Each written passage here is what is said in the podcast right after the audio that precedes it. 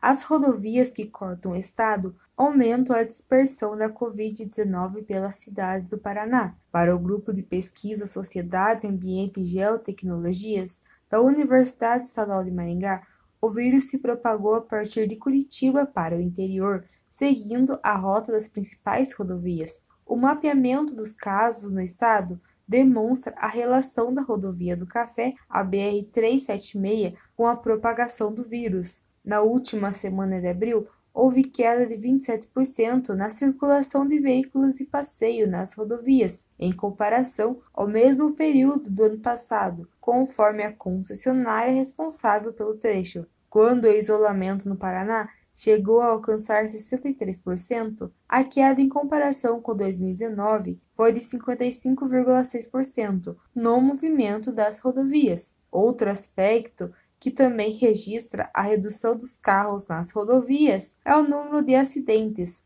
como informa o chefe do setor de comunicação da Polícia Rodoviária Federal do Paraná, Fernando Oliveira. Houve uma redução significativa das mortes em acidentes em rodovias federais na segunda quinzena de março. Essa redução de 33% na segunda quinzena de março caiu para 18% ao longo do mês de abril.